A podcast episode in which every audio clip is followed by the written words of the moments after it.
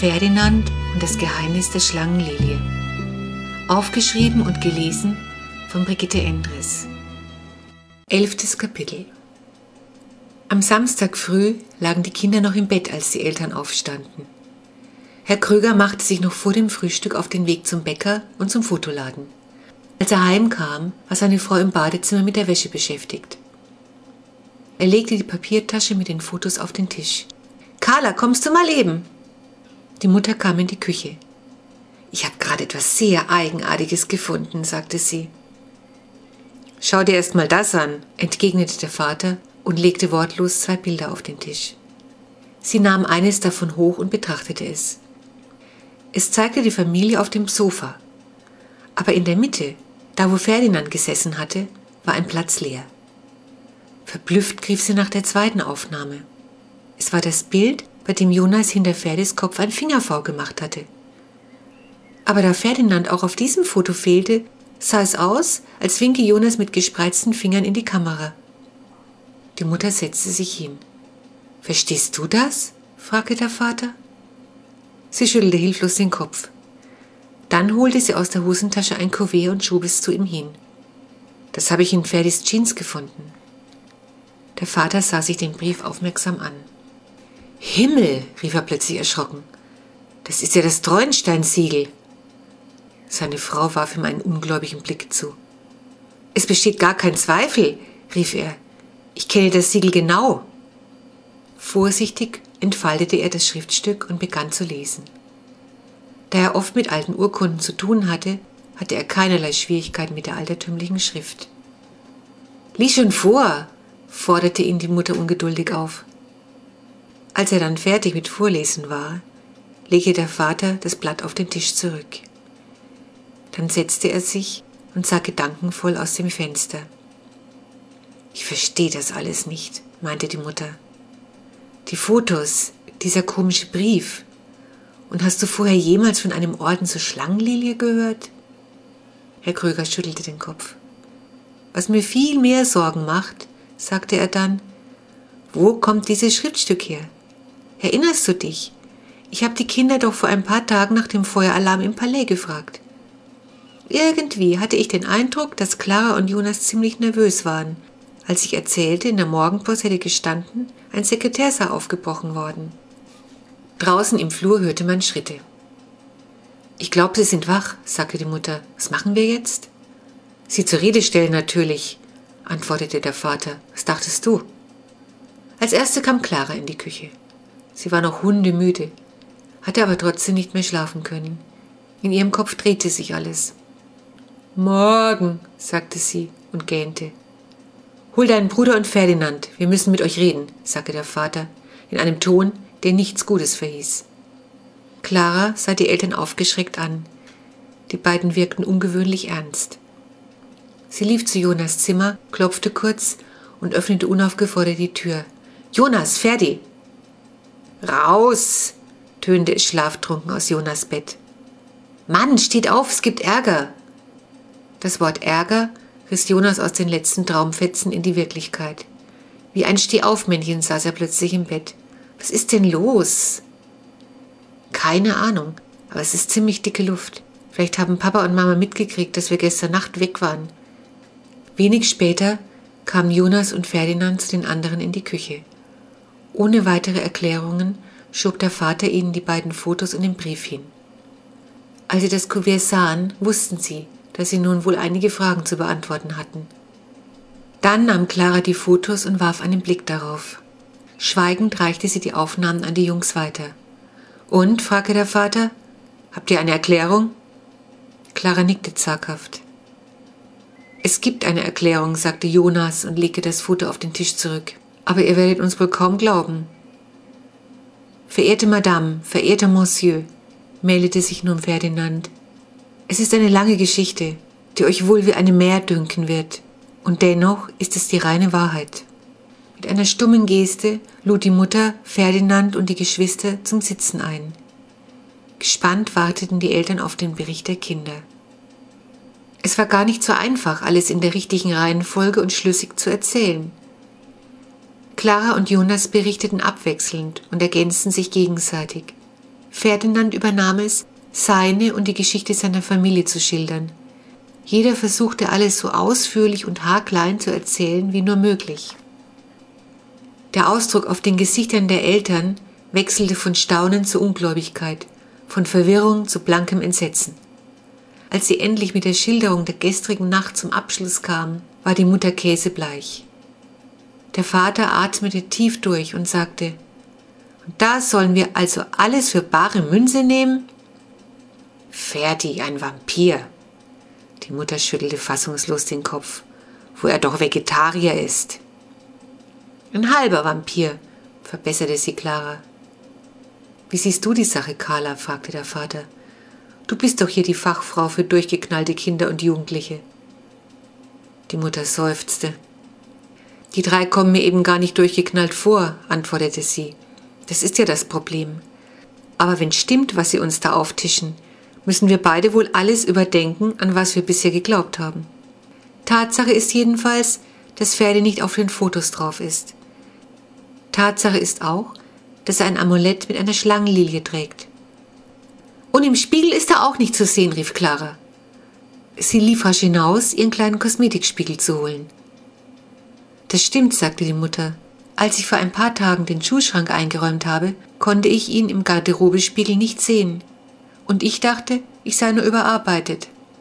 Clara kam mit dem Spiegel zurück und hielt den Ferdinand vors Gesicht. Ist ja irre, sagte sie dann völlig entgeistert. Jonas sah ihr über die Schulter. Aus dem kleinen Spiegel blickten ihn zwei blitzblaue Augen unter einem schwarzen Haarschopf entgegen. Wie überaus wunderlich, bemerkte Ferdi erstaunt und griff nach dem Spiegelchen. Offenbar hatte er sich selbst noch nie gesehen. Während er sein Spiegelbild bewunderte, grübelten Clara und Jonas darüber nach, welche Indizien noch beweisen könnten, dass ihre Geschichte stimmte. Aber Ferdis eigenartige Eckzähne habt ihr doch gesehen, sagte Jonas. Der Vater nickte. Ja, allerdings, ein Fall für den Kieferorthopäden. Ferdinand öffnete den Mund und besah im Spiegel sein Gebiss. Sieh nur, Anton, rief die Mutter, von wegen Kieferorthopäde. Ferdinand hat plötzlich makellose Zähne. Clara schwante allmählich, was geschehen war. Wisst ihr, was ich glaube? Ferdi hat gar nichts mehr von einem Vampir. Er hat seine Mission erfüllt und die Wahrsagerin hat doch gesagt, dass er damit sich und sein Geschlecht von dem Fluch befreien würde. Dann kann er sich wohl auch nicht mehr in Nebel verwandeln, meinte Jonas. Und das mit dem Hypnotisieren dürfte dann wohl auch nicht mehr klappen. Ferdinand erhob sich und schloss die Augen. So blieb er eine Weile stocksteif stehen. Dann öffnete er die Augen wieder und sagte, Verehrte Freunde, ihr habt recht. Mir deucht, die Fähigkeiten, welche mir das Vampirerbe verlieh, seien entschwunden. Es will mir nicht gelingen, auch nur einen läppischen Nebelhauch hervorzubringen. Findet ihr nicht, dass Ferdinand auf einmal viel mehr Farbe im Gesicht hat, meinte die Mutter. Er sieht gar nicht mehr so blass aus. Stimmt. Ferdi sieht aus wie ein ganz normaler Junge. Er ist ja jetzt wohl auch einer, bestätigte Clara. Plötzlich fiel Jonas etwas ein. Er lief in sein Zimmer. Als er zurückkam, brachte er die Schriftrolle von gestern Nacht mit. Die hätten wir beinahe vergessen. Sie lag gestern für Ferdinand im Diana-Tempel bereit. Sicher ist es eine wichtige Botschaft. Sie trägt das Siegel des Ordens. Alle starrten auf das Schriftstück. Ferdinand nahm es wortlos an sich und brach das Siegel. Seine Augen flogen über die Zeilen. Dann legte er das Blatt auf den Tisch. Der Rätsel ist kein Ende, seufzte er. Zeig mal. Jonas versuchte die Botschaft zu lesen, aber er konnte wieder einmal die Schrift nicht entziffern. Irgendwie sieht es aus wie ein Gedicht, sagte er und schob das Blatt zu seinem Vater hin. Der Vater räusperte sich. Du hast vom Dunkel dich befreit durch Mut und rechtes Handeln. Vertrau auf weiteres Geleit, im Lichte wirst du wandeln. Du bist nun frei für wahres Leben. Des bösen Kräfte sind dahin. Freundschaft wird die Kraft dir geben und in dein Herz das Glück einziehen. Gen Orient steht ein Eichenbaum, als Wegmal zu dem Ort. Zehn Fuß sinistram an dem Saum, wer sucht, der findet dort der Väter Gold, dir zugedacht, an dem geheimen Platz, von guten Mächten, wohl bewacht, sei nun dein Eigenschatz. Das ist weiß Gott rätselhaft, sagte die Mutter, als er fertig gelesen hatte. Die ersten beiden Strophen kann man eigentlich ganz gut verstehen, meinte Clara. Ferdi hat Ratzfan besiegt und er ist jetzt frei, als Mensch zu leben. Und mit den Freunden sind sicher wir gemeint. Ferdinand nickte. Recht gesprochen, werte Freundin. Ihr und Jonas und eure sehr verehrten Eltern. Aber von dem dritten Vers habe ich kein Wort kapiert, meldete sich nun Jonas zu Wort. Und beim vierten habe ich nur Schatz verstanden. Der Vater hatte die ganze Zeit über keinen Ton von sich gegeben. Konzentriert blickte er auf den Text. Die Mutter sah ihn gespannt an. Hast du eine Idee, Anton? Der Vater sah auf und lehnte sich zurück. Ich habe euch doch vor kurzem von dem Treuensteinschatz erzählt. Ferdinand horchte auf. In kurzen Zügen erklärte ihm der Vater, was er damals im Archiv herausgefunden hatte. Also je öfter ich das hier lese, desto deutlicher wird mir, dass in den Versen ein Wegweiser zu dem Versteck verborgen ist. Wir müssen die Worte nur enträtseln, sagte der Vater. Clara blickte auf das Amulett. Würde es ihnen wieder weiterhelfen? Doch das Amulett blieb stumm. Es hat seine Aufgabe wohl erfüllt, dachte sie, und jetzt haben wir ja auch Papa und Mama an unserer Seite. Der Vater las die dritte Strophe noch einmal laut vor. Gen Orient steht ein Eichenbaum als Wegmal zu dem Ort. Zehn Fuß sinistram an dem Saum, wer sucht, der findet dort. Der Orient ist doch irre weit weg, meinte Jonas. Persien und so stimmt's? Fast, antwortete der Vater. Orient ist auch eine alte Bezeichnung für Osten, und ich glaube, damit kommen wir der Sache näher. Und gehen heißt so viel wie in Richtung, erklärte die Mutter. Und ein Wegmal ist ein Wegweiser. Dann bedeutet der erste Satz, im Osten steht ein Eichenbaum als Wegweiser zu dem Ort, fasste Clara zusammen.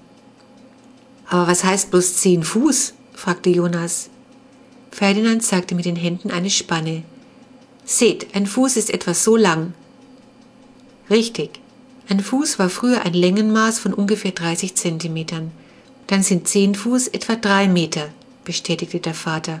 Und ad sinistram ist lateinisch und bedeutet nach links. Aber was ist nur mit Saum gemeint? Ein Saum ist doch der untere Rand von einem Kleidungsstück, erwiderte die Mutter. Aber warum schlagen wir nicht einfach nach? Vielleicht gibt es noch eine andere Bedeutung. Sie ging hinaus und holte ein Wörterbuch. Nachdem sie eine Weile geblättert hatte, sagte sie Hier steht's. Saum, Rand einer Fläche. Könnte doch eine Begrenzung sein, eine Mauer oder ein Zaun oder so. Dann haben wir es ja, freute sich Clara. Dann müssen wir den Schatz nur noch ausgraben. Liebste Freundin, wandte nun Ferdinand ein, wisst ihr denn, wo jener Eichenbaum zu finden sei? Clara stutzte. Ferdi hatte völlig recht. Der Baum konnte überall stehen. Der Schatz kann eigentlich nur im Schlosspark vergraben sein, meinte Jonas. Ferdi hat die Schriftscholle im Diana-Tempel gefunden und wenn wir anderswo suchen sollten, gäbe es sicher einen Hinweis. Ich glaube auch nicht, dass Maximilian von Treuenstein sein Vermögen auf fremdem Boden versteckt hat, stimmte der Vater ihm zu. Dass er den Park beim Palais gewählt haben könnte, erscheint mir völlig einleuchtend. Dann kann man nur hoffen, dass auch der Baum noch steht, meinte die Mutter. Eichen können mehrere hundert Jahre alt werden, beruhigte sie der Vater. Wir müssen nur die richtige finden. Jonas Augen leuchteten. Dann suchen wir den Schatz? Was meinst du, Carla? fragte Herr Krüger. Die Mutter schmunzelte. Du bist doch selbst scharf drauf wie ein kleiner Junge, Anton. Clara sah aus dem Fenster. Es regnet, stellte sie fest. Das ist gut so. Dann sind heute nicht viele Leute im Park der Boden ist nicht so fest, sagte der Vater zufrieden. Geht euch alte Klamotten anziehen. Während die Kinder draußen waren, sagte er zu seiner Frau. Kneif mich mal. Das ist alles so unwirklich. Fangen wir beide jetzt auf unsere alten Tage noch an, an Vampire und weiße Frauen zu glauben? Und haben wir tatsächlich ein Pflegekind im Haus, das fast 300 Jahre auf dem Buckel hat? Frau Kröger kniff ihn zärtlich in den Arm. Sieht ganz so aus.